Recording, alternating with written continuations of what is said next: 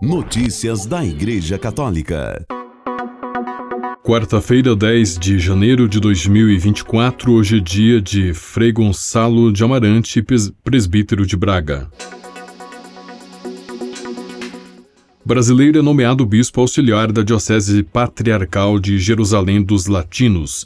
Reportagem do Vatican News. O Santo Padre nomeou o bispo auxiliar da Diocese Patriarcal de Jerusalém dos Latinos, o Frei Bruno Varriano, da Ordem dos Frades Menores, vigário patriarcal para Chipre, atribuindo-lhe a sede titular de Astige. Falando à Rádio Vaticano, Vatican News, eis o que disse Frei Bruno. Recebi com alegria e um pouco de surpresa esse convite de Deus, esse chamado de Deus para servir a Igreja no Episcopado, servindo a Igreja do Patriarcado Latino de Jerusalém, presente aqui na ilha do Chipre. Foi com comoção, mas também com tanta fé. Depois de ter vivido nove anos em Nazaré, aprendi com o Sim de Maria que ele pode fazer sim, nova e pode sim, com a sua potência, transformar todas as coisas. Por isso, com este desejo de servir a Igreja como Nossa Senhora primeiramente nos ensina, digo sim à Igreja no episcopado. Na vida religiosa franciscana e sacerdotal, disse o meu sim, e agora, como bispo desta Igreja, como cooperador do Patriarca Latino de Jerusalém, Cardeal Pizabala. Muito obrigado pelas orações.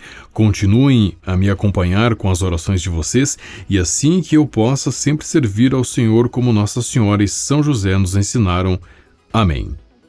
Dom Bruno Varriano, da Ordem dos Frades Menores, nasceu em São Paulo e foi ordenado sacerdote para a Arquidiocese de Campobasso, na Itália, em 30 de agosto de 1997. Entrou na custódia da Terra Santa dos Frades Menores Franciscanos e fez sua profissão solene em 5 de outubro de 2003. Obteve o doutorado em Psicologia na Pontifícia Universidade Salesiana e a licenciatura em Teologia Espiritual na Pontifícia Universidade Antonianum de Roma. Ocupou vários cargos na custódia da Terra Santa, incluindo guardião do convento de Nazaré, membro do Discretório e da Comissão para a Formação Permanente. Em agosto de 2022, foi nomeado vigário do Patriarca de Jerusalém dos Latinos para Chipre. Notícias da Igreja Católica. As celebrações presididas por Francisco em janeiro e fevereiro, reportagem do Vatican News. São cinco as celebrações presentes na agenda papal para este mês de janeiro e para o próximo mês de fevereiro, de acordo com uma declaração divulgada na terça-feira, 9 de janeiro, pelo arcebispo Dom Diego Ravelli, mestre das celebrações litúrgicas papais. As duas primeiras, a uma distância de quatro dias, no final de janeiro, dizem respeito à missa que Francisco presidirá às nove e meia, cinco e meia hora de Brasília, do dia 21 de janeiro, na Basílica do Vaticano, para o Domingo da Palavra de Deus. Em seguida, no dia 25, será a Basílica de São Paulo, fora dos muros, que sediará às 17h30, uma e meia hora de Brasília, às 13h30, né, a celebração das segundas vésperas na solenidade da Conversão de São Paulo, um evento ecumênico tradicional que encerra a Semana de Oração pela Unidade dos Cristãos. O mês de fevereiro terá aberto, será aberto no dia 2, novamente às 17h30, 13h30 hora de Brasília, com a celebração eucarística papal em São Pedro, na festa da apresentação do Senhor, um dia dedicado mundialmente à vida consagrada. No domingo 11 de fevereiro, às 9h30, 5h30 de Brasília, será celebrada a missa em que Francisco canonizará a Beata Maria Antônia de São José de Paz e Figueroa, a religiosa argentina fundadora das Filhas Divino Salvador, que o Papa beatificou em 2016. Enfim, no dia 14 de fevereiro, quarta-feira de cinzas, Francisco abrirá o período da quaresma com os ritos tradicionais, presidindo às 16h30, meio-dia e meia, hora de Brasília, a estátua e a procissão penitencial na igreja de Santo Anselmo, para depois chegar às 17 13 horas de Brasília, à vizinha Basílica de Santa, de Santa Sabina, para a celebração da missa concluída com a bênção e a imposição das cinzas. Notícias da Igreja Católica. O Papa Francisco chamou, no dia 8 de janeiro, o uso de barriga de aluguel de deplorável e pediu uma proibição mundial da prática em um discurso a embaixadores de todo o mundo no Vaticano. O caminho da paz exige o respeito pela vida, por toda a vida humana, a começar pelo do nascituro, no ventre da mãe, que não pode ser suprimida nem se pode tornar objeto de tráficos ilícitos, disse no dia 8 de janeiro o Papa Francisco.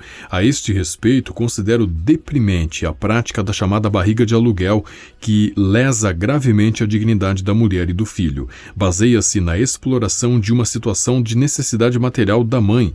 Um filho é sempre um dom e nunca o objeto de um contrato. O Papa apelou então à comunidade internacional para proibir universalmente a prática da barriga de aluguel. Em cada momento da sua existência, a vida humana deve ser preservada e tutelada, pelo que é com pesar que constato, especialmente no Ocidente, a persistente difusão de uma cultura da morte que, em nome de uma falsa compaixão, descarta crianças, idosos, doentes, acrescentou Francisco. A condenação da barriga de aluguel do Papa Francisco ocorreu durante seu discurso anual de política externa a todos os embaixadores credenciados junto à Santa Sé. Notícias da Igreja Católica. O escritório do Alto Comissariado das Nações Unidas para os Direitos Humanos pediu que o governo da Nicarágua informe urgentemente onde está preso o bispo de Ciúna, Dom Isidoro del Carmen Mora Ortega, detido em 20 de dezembro. Pedimos que o governo da Nicarágua informe urgentemente o paradeiro de Dom Mora, vítima de desaparecimento forçado há 16 dias, disse o escritório da ONU na sexta-feira, 5 de janeiro, na sua conta X. Esconder essa informação e isolá-lo da sua família e dos seus representantes legais coloca sua vida e integridade em risco. O escritório do Alto Comissariado das Nações Unidas para os Direitos Humanos recordou sua declaração de 28 de dezembro, na qual condenou a prisão forçada do bispo e a nova onda de prisões de religiosos. Notícias da Igreja Católica. A presidência da Conferência Nacional dos Bispos do Brasil está no Vaticano desde segunda-feira, 8 de janeiro, para a visita anual aos vários dicastérios da Cúria Romana e ao Papa Francisco. É a primeira visita da atual presidência da CNBB. Para o presidente da CNBB, Dom Jaime Spengler, este é um momento de partilha, um momento de comunhão e também um momento de solidariedade entre a Igreja presente do Brasil e a Igreja de Roma, e especialmente a Santa Sé. O segundo vice-presidente da CNBB, Dom Paulo Jackson, disse que esta visita é uma vivência de profunda comunhão com o Papa Francisco, mas ao mesmo tempo uma profunda comunhão com todos os batizados e batizadas do Brasil. Notícias da Igreja Católica. O fundador da comunidade católica brasileira, Jesus Menino, que tem como carisma o cuidado e a adoção de pessoas com deficiência, vai falar na abertura da 51ª Marcha pela Vida em 19 de janeiro em Washington, D.C., nos Estados Unidos. Antônio Carlos Tavares de Melo, conhecido como Tônio, contou à agência ICI que foi convidado a ser palestrante pela organizadora da marcha, Jean Mancin, com quem se encontrou em julho. Ela se envolveu com nossa história de vida e assim nasceu o convite para falar na abertura e apresentar um vídeo com a mensagem missão de adoção de crianças com deficiência e abandono, disse ele.